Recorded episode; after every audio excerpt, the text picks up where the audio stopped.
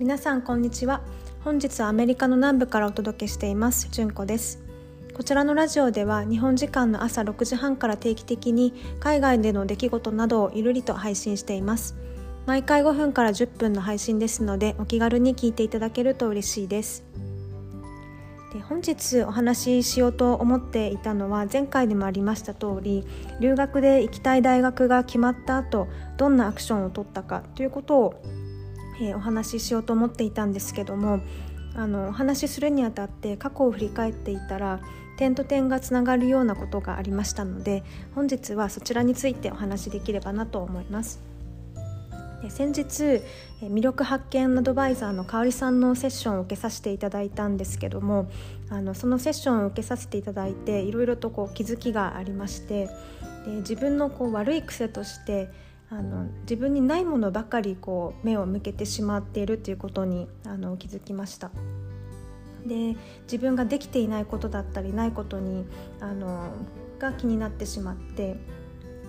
で昔アドラーの心理学の本であのその本を読んだ時にできることに目を向けた方がいいっていうことは自覚をしていて実践していた時もあるんですけどもあの日々の生活をする中であの読んだ後本を読んだ後っていうのは実践が続いてたんですけどもまた悪い癖に陥っているなということをあの香織さんのセッションを受けて気づきました。で香織さんのアドバイスでは自分の幸せポイントを一日一つでも考えるといいっていうふうにおっしゃっていたんですよ。でその幸せポイントというのは小さなことでも良いので何かができたであったり何かが楽しかったなど一日あのの出来事の中で、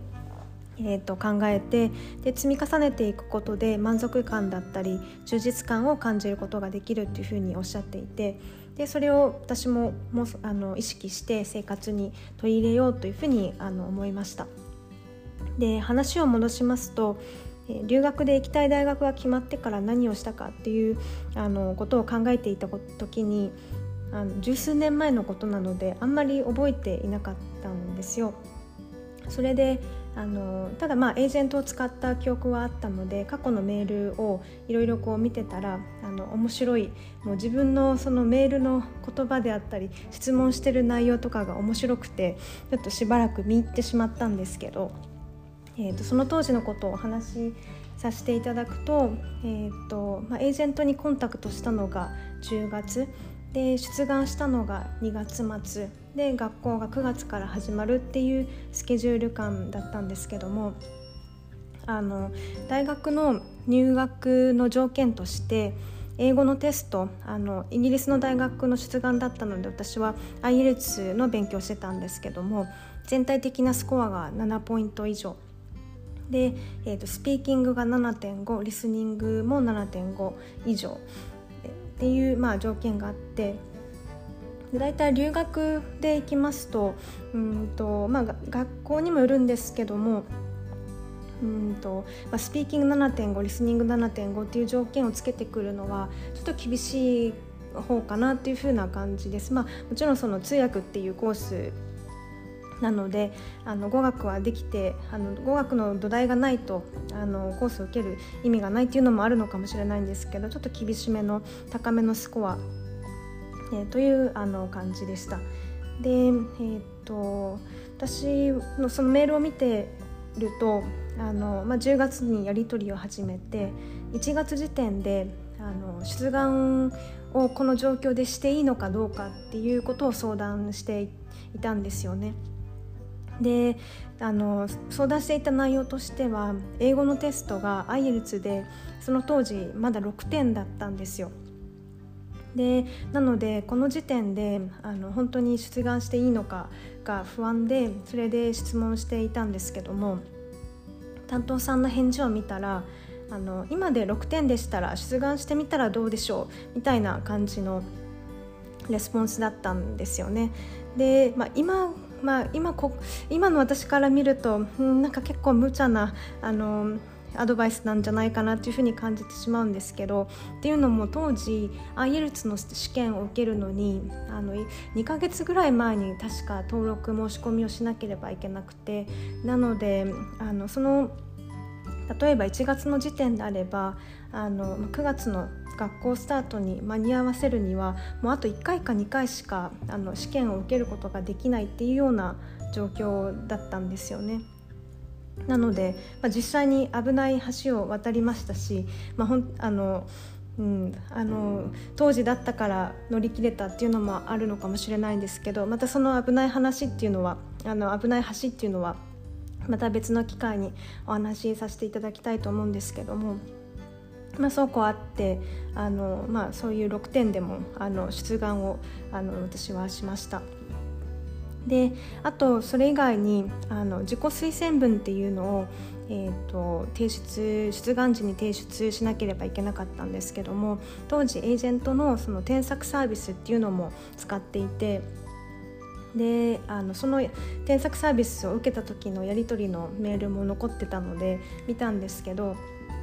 あの PDF であの、まあ、残っていて開けるともう真っ赤っかなんですよね。で自分が書いた内容にいっぱいダメ出しをされていて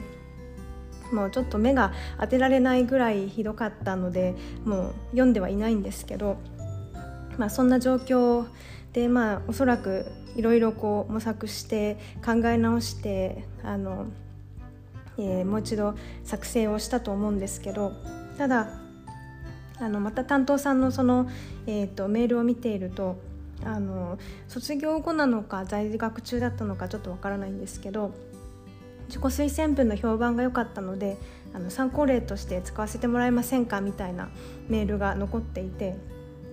あの真っ赤っかな状態からあの使わせてほしいっていう連絡が来ること、まあ、そういう連絡のやり取りしていたことももう忘れたんですけどなんか結構自分頑張ったじゃんみたいな感じで嬉しい気持ちになったんですよね。であの、まあ、それに加えて卒業した後にはあの留学の体験談書いてくださいですとかでこれはもっと嬉しかったんですけどあのジャパンタイムズが発行している通訳翻訳ジャーナルっていうのがあるんですけどもあのこちらのインタビュー記事とかを依頼されててでインタビューされた内容が、まあ、記事として残ってたんですけどあの留学前は読者としてあの本屋で立ち読みしてこのジャーナルをあの読んでいたこととか思い出してなんかあのそう自分がこう憧れていた、まあ、その当時はまだ通訳者としては活躍しているわけではなかったですけども、まあ、体験談として取り上げられたっていうことがあの今更なんですけど思い出して思い出してというと本当にすっかり忘れてたんですけど過去のメールをこう掘り返すことによってあのあの、まあ、すごい嬉しい気持ちにさせてもらいました。であとエージェントのあの担当さんの方とこうやり取りしているメールの中であの近況報告をしているような内容があって、まあ、卒業してからあの1年未満の時だったんですけどで、えー、と今はあのイギリスの郊外で、えー、と勤務していますけどもいずれロンドンのオフィスレディに戻りたいですみたいなあのメールが残っていてオフィスレディって言ってもそのジムっていうようなあの感じではなくて、まあ綺麗な格好してしたなんかビジネスマン的なことを多分想像してたと思うんですけどで振り返ってみるとあのまあ綺麗な格好してるかどうかっていうのは置いておいてあ確かに今ロンドンで働いてるわあのロンドンオフィスだわと思ってでやりたいなりたいと思っていたことあれできてるじゃんみたいなそのまあ十十数年前の話なんですけど。であの香織さんの言っていたことってこれだと思ってあのまあもう過去でできていたこと当たり前になっていることって、まあ、気づきにくくてもあのあえてそう振り返ってみるとあのそう自分がなりたかったことってできてたなと思ってすっごい嬉しい気持ちになったんですよね。なのでこれをこう毎日、えーと、一つでもこう気づけていけばあの幸せな気持ちにあの、まあ、満足度であったり幸せ感幸福感っていうのはあのもっと上がるんじゃないかなと思って本日、えーとこのお話を共有させてもらいました。